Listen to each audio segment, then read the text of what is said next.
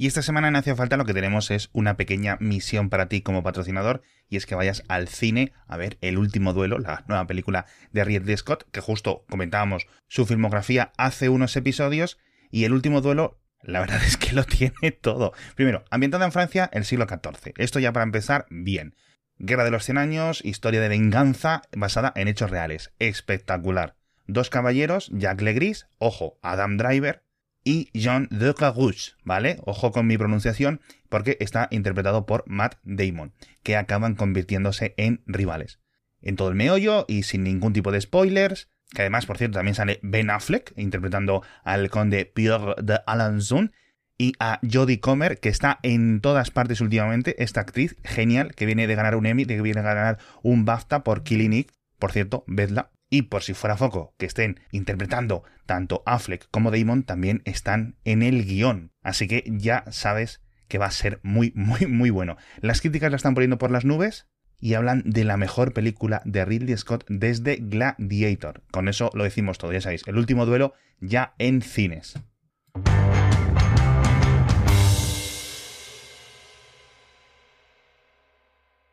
Todos estos días estáis viendo que hemos tenido muchos anuncios, ¿vale? Y esperemos que no se molesten mucho, esperamos hacerlos bastante moviditos, pero creo que estamos empezando a tener que hablar de la maldición de hacía falta, macho.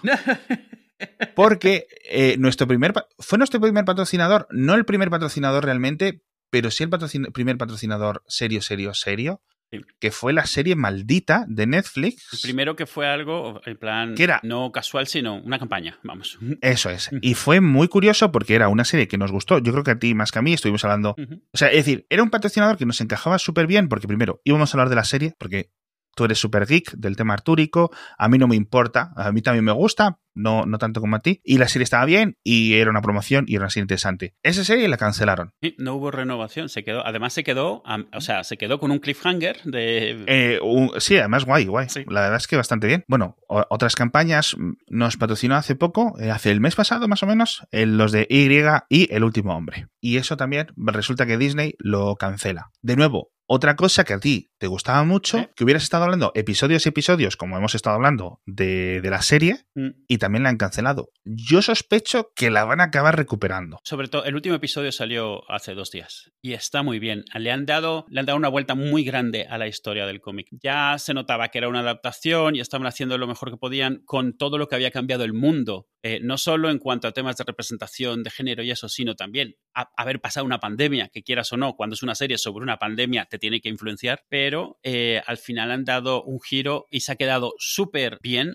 súper picado o sea, totalmente abierta porque daban por sentado que tendría una renovación y hay un montón de fans, un montón de fans que ahora están dándose cuenta de que tienen que ser más vocales y tener más, hacer más ruido y tiene la pinta de ser una de esas series que alguien la rescata la ha dicho que no. Lo que más me intriga a mí es estas decisiones cómo se toman, porque a tu tercer episodio de la primera temporada ya está gente decidiendo si te cancela o no. Y es, un, es algo muy duro para una serie que quiera contar una historia a lo largo de mucho tiempo, porque si la haces muy a trompicones, las quejas serán porque es, es incomprensible y si te tomas tu tiempo, la queja será que es muy lenta. Yo recuerdo WandaVision, los primeros tres episodios, la gente estaba tirándola por la ventana, como no, era, no tenía nada que ver con el universo Marvel, era tan raro Claro, también es que ahí venía un shock previo de diferencia. Claro, los de, los de Marvel lo tenían claro y le iban a hacer, no tenían que, justificarla, sabían que le iban a completar, iba a ser una sola temporada, así que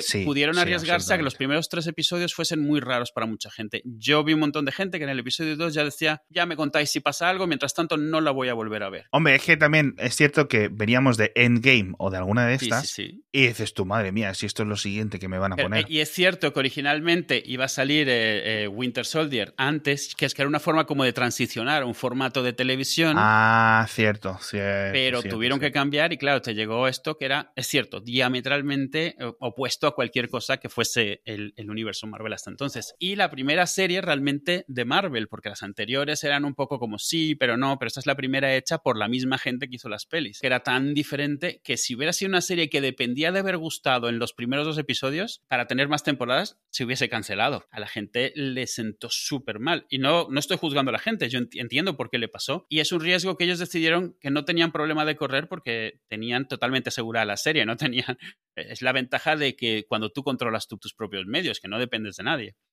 En el caso del último hombre, hubo al principio muchas quejas. Era una serie que siempre iba a ser polémica, porque trata temas de género, trata temas, bueno, por lo pronto se mueren todos los hombres del planeta, que siempre va a sentar un poco así. Hubo muchísimas quejas de que no era igual al cómic. incluso reconociendo que no podía ser igual al cómic. Es algo que no le pasó a Invincible, por ejemplo. Invincible es diferente al cómic, no en una forma que a los fans les haya molestado. Entonces no hubo ninguna queja, al contrario, Invincible tuvo un montón de, de alabanzas que había sido una adaptación excelente, pero con esta serie empezaron a verse las reseñas positivas a partir del cuarto o del quinto episodio, que fue cuando ya habías terminado de construir un poco el mundo, de explicar a la gente qué es lo que estaba sucediendo, y entonces ya ibas a empezar bien con la historia. Y yo creo que para entonces ya se había tomado la decisión, ¿eh? Yo creo que para el cuarto o quinto episodio, Hulu ya había dicho cancelada, porque ya cuando veías los mensajes de la autora y todo esto, ya les veías un poco como entrar más gente, promocionarla, eso que haces como en plan, esto pinta fatal. Sí, mm.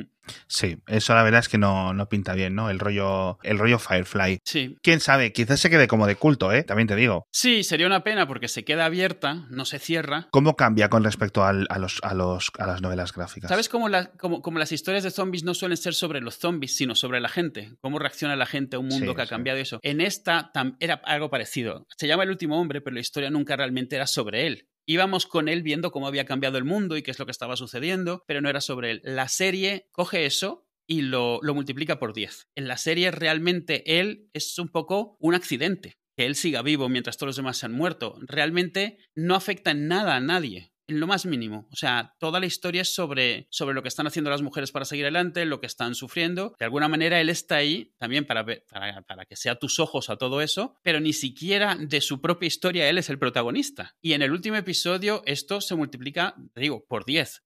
Empieza a haber un montón de, de enfoque a personajes que ni siquiera existen en el cómic pasa desde el principio de la serie, pero se empiezan a volver muy importantes y se queda abierta en una forma que te quedas como, vale, esta no es la historia del cómic, pero quiero que me cuentes más, me gusta, dame más. Y verlo sabiendo que ya está cancelada, que también te digo una cosa, me parece una basura el decir que una serie está cancelada antes de que termine su primera temporada, porque estás, estás, estás condenándola. ¿Tú, tú sabes la cantidad de gente que ha hecho, ah, pensaba ver esto, pero mira, eso que me ahorro porque ya la han cancelado. Y es una pena, porque Mm. Esta es la gente que podría convencer de que alguien más la cogiese o de que podría convencerle a, Hulu de retomarla o a quien fuese. Pero tú si anuncias que una serie ya está cancelada a partir del tercer episodio del cuarto episodio, la estás condenando prácticamente a morir porque un montonazo de gente no va a empezar con ella. Y si resulta que donde se pone bien es en el quinto o en el sexto episodio, ya es muy tarde. Ya las decisiones están tomadas, ya hasta las negociaciones probablemente están tomadas. Es, es una pena, es una pena. No significa que no sea rescatable. Ahí tienes Expanse, que había estado, se había cancelado y la cogió Jeff Bezos directamente y la, decidió que él quería ver cómo terminaba la serie y, la, la, siguió financiando él. O Lucifer, que la cogió Netflix a final de cuentas. Nunca sabes. Esta serie es el tipo de serie que puede sobrevivir a ser cancelada. De hecho, yo la veo muy, por ejemplo, de Apple, del estilo de las series que está sacando Apple. A ver qué pasa, cruzamos los dedos, pero la serie está muy bien y es una pena. Al final puede ser que siempre que se utilice alguien que la necesite para conseguir una serie de demográficos de, abonados, de suscriptores nuevos. O porque ha visto y analizado, alcalde, se puede hablar con la productora, a ver quién veía esto. Pues los de mujeres de tal edad, hombres de tal edad, no sé quién, no, Pepitos y Juanitos. Yo necesito de esto. Perfecto. Pues necesitas de esto, pues tú te interesas. O sea, al final todo es un interés financiero. Pero bueno, me da, me da, siempre me, da rabia porque es. Eh, muchas de estas adaptaciones se sienten como una bala. Sí. Mm. Tienes una oportunidad para hacerlo y ya está. ¿Has seguido viendo Fundación hablando de una bala? Sí, sí, pero me falta el último, que no me lo he podido ver por temas de. El último que ha salido, el último que se ha publicado. No ha acabado aún, ¿no? No, no, no, el último que ha salido. Ah, o sea, no la llevo el día, pero por temas de tiempo personal. ¿Y, qué sensación? Yo estoy muy contento. Sigues, sigues contento. Sí, no tiene, cada vez tiene menos que ver con el libro, pero, con los libros, pero vamos, muy contento. No tengo ningún problema con cómo se está. Me pasa lo mismo que con el último hombre. Es como, no es lo que conocía, pero lo que me estás dando me, me, me sigue cuadrando perfectamente. Puedo seguirlo viendo, tranquilamente. Ya.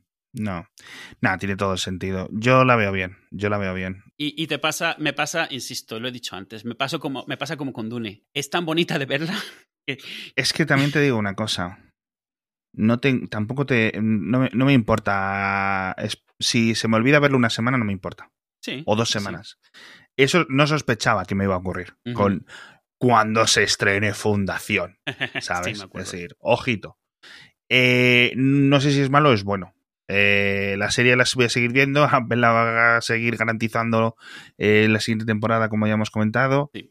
pero no me está diciendo, madre mía, que llegue el viernes, que tengo que ver esto. ¿Sabes, ¿Sabes también por qué?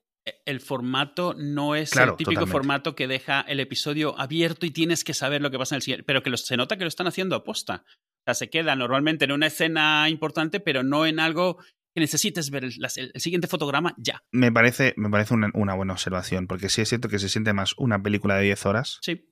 Que una serie de 10 capítulos, porque obviamente pues se argumentan. Es decir, todas eh, esas tres partes que tienes que tener en una película, en cualquier narrativa en general, las tienes que poner más o menos en cada episodio. Y aquí no los están poniendo, porque no están haciendo ese tipo de arcos, están haciendo arcos eh, mucho más alargados. Eh, sí me pasa, por ejemplo, con lo de American Horror Stories, que está eh, otro de nuestros patrocinadores, que eso es incancelable. O sea, eso da igual, no hay, no, no hay, no hay maldición hacia falta en este sentido. Eh, porque es que vamos, y, y bueno, como bueno, soy muy fan, ya la he, la he recomendado aquí muchas veces, y me dio por ver una temporada, como esto es antología, lo puedes ver sin, sin otras temporadas.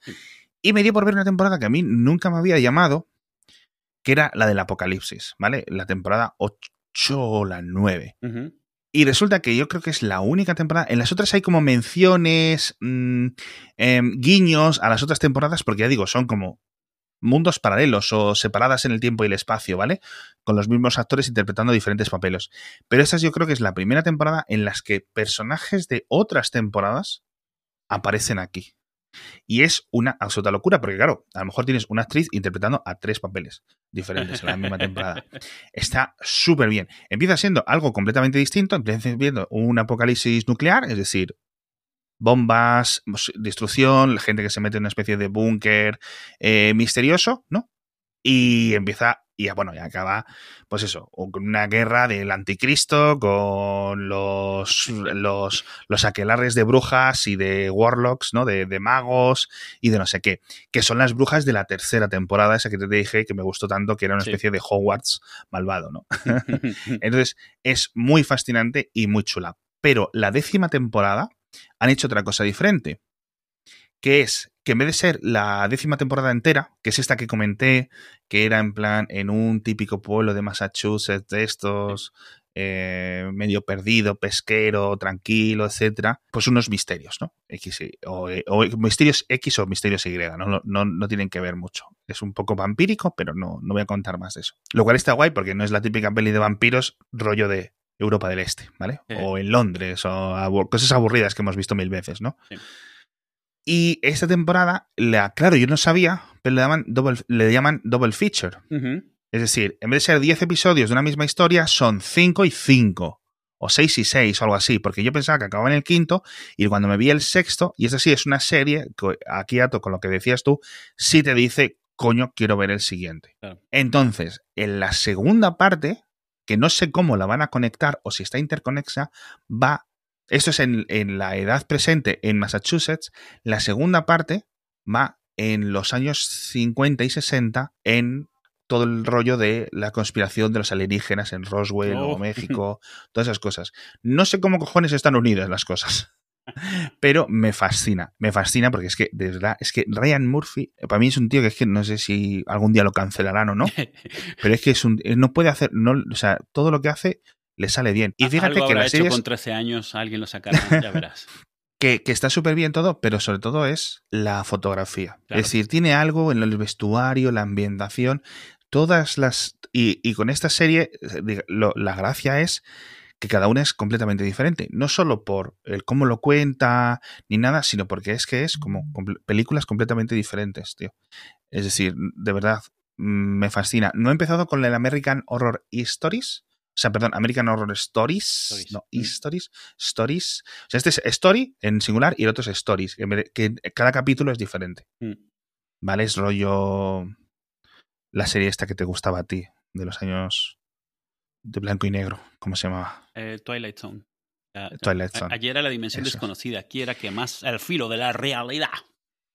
No lo sé, pero hubo un remake hace poco y no lo he visto, tío. Han habido tres remakes. O sea, quiero decir, la original hecha en blanco y negro, es en esa en la que salió Shatner en un avión, que luego hicieron la película donde volvieron a hacer esa escena. Luego salió la versión en blanco eh, a color, que es realmente la primera que yo vi, eh, que es la que ponían en la televisión. Y luego ya me interesé por ver los anteriores, que son, son, muy pedestres, son muy bonitos porque están hechos pues, con muy pocos medios. Y luego hicieron hace poco una que no triunfó, una versión moderna y no triunfó. Mm. No sé si es que ahora no es algo, la gente no está sintonizada con ese tipo de, programas, pero bueno, durante una época eh, eso fue un pelotazo el Zone en su momento. Yo ahora estoy viendo dos series, digo por comentarlas, una de ellas porque viene a colación. Eh, es una que se llama Another Life, en la que sale Starbuck de Galáctica, la chica Katie Sackhoff. ¿Eso está en Netflix? Está en Netflix. Y es un ejemplo de esas cosas que dices, mira, es una serie que puedes estar viendo, es light, pero la han renovado, la han renovado una segunda temporada, han anunciado que va a haber una tercera y claro, me enteré que había salido la segunda cuando me habían cancelado El último hombre y era como, vamos a ver, o sea, pues esta serie no es que esté mala, pero vamos, ni de lejos y sin embargo la han renovado y es muchísimo más cara seguro, ¿eh? Pero está X, pero es una serie que, hace mucho los cliffhangers. La última escena de la historia del episodio normalmente está a tres o cuatro minutos del final del episodio, porque tiene que empezar la próxima crisis y que luego acabe el episodio. es una serie hecha para, para binging, para esto, para vértela de golpe, porque no puedes dejar de ver qué es lo que continúa. Y todos los episodios acaban con una crisis que está empezando, para poder resolverla en el siguiente episodio y continuar con la siguiente crisis. Y se nota mucho el estilo, en cómo está escrito. es lo que decíamos antes. O sea, están contando episodios, pero de forma de que los vayas enganchando. Está diseñada para verla del tirón y no dejarla hasta que la terminas. Pero escucha, ¿eso es una serie que iba como de una nave perdida o algo Esta es una serie, sí. O sea, vieron unos alienígenas a la Tierra, crean una especie de artefacto y la humanidad no logra comunicarse con el artefacto, pero logra ver de dónde viene la señal de ese, de ese ovni, digamos y entonces decide enviar una nave. Hay mucha física muy cuestionable en todo este, en todo este tema. O sea, la nave puede ir más rápido que la luz, entonces cada dos por tres está al lado de algún planeta. La historia realmente es, por un lado, el esposo de la chica esta que se queda en la Tierra tratando de comunicarse con el artefacto y ella, que es la capitana de la nave, que se va llena de gente eh, criogenizada para recorrer el camino hacia de donde viene la señal e ir a intentar comunicarse con los alienígenas está un poco cogido con palitos todo, pero vamos, funciona porque lo que han logrado es una excusa de tener, tenemos una nave en el espacio a la que le pasan aventuras. Cada dos por tres, pues están cerca de un planeta, les falta el agua, el no sé cuánto, se les ha roto el, el este y entonces tienen que estar haciendo cosas. Eh, al principio tienen esto de dormir durante el viaje, como en Alien, como en todas estas películas, porque obviamente el viaje toma varios meses. Y lo primero que hace es romperse, obviamente, porque necesitas polémica, ¿no? Necesitas seis meses dormidos. La tripulación, pero también tienen digamos, congelada gente de todos los tipos de científico que podrían necesitar cuando llegasen al planeta alienígena. Y entonces esto les permite cada dos por tres descongelar a un exobiólogo, descongelar a un no sé cuánto. Está ah, bien, o sea, como, como recurso narrativo es una forma de que una nave cerrada pueda tener, ¿cómo lo llamaríamos? Invitados en, eh, por episodio. Eh, o de repente tienes una crisis y se te ha muerto un piloto, pues, pues descongelas otro piloto tranquilamente pero en el momento se te ha muerto el piloto. Ya luego dicen, bueno, descongelamos a su backup. Dices, ah, coño, ¿cuántos backups tiene esta persona? Pero lo han resuelto relativamente bien, pero la serie no es, intenta ser un poco Star Trek. O sea, todos los episodios les pasa algo. Eh, se enfrentan con un virus, se enfrentan con nanotecnología, se enfrentan con una planta del no sé dónde, con tal. Me recuerda un poco a Stargate Universe esto. Está, no, no, sí, porque la nave Claro, obviamente, una de las primeras cosas que le sucede es que deja de poder comunicarse con la Tierra. Me acabas de decir, no, no, sí, claro. Aclárate, macho. Una de las primeras cosas que les pasa es que pierden comunicación, porque lo que lo importante es que lo que están resolviendo en la Tierra y lo que descubran sobre los alienígenas, esta gente no lo sepa en la nave, porque si no jodes un poco el, suspenso de con qué se van a encontrar.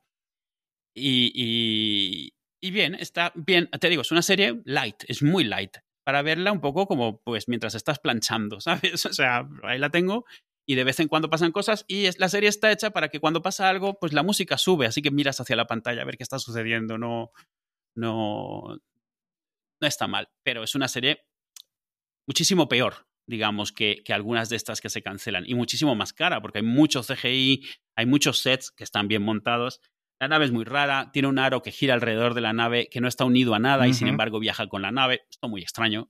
Bueno, eso pasa en Star Trek ahora con las ah, en, Discovery con las Sí, pero por lo menos es el siglo 35, yo que sé cuál es, hombre. 32, 32, 32 no, no, nos pasemos. Aquí lo mejor es que esta era una nave que tenían como en el espacio un poco eh, muerta de risa, no sabían en qué usarla y la aprovechan para esto. Y dices, vale, tienes una nave que va más rápido de la luz y además no solo eso, o sea, va, está a 150 años luz y hacen un FaceTime en tiempo real, en tridimensional holográfico con la gente de la Tierra y dices, bueno, la tecnología de este sitio es muy diferente a la nuestra.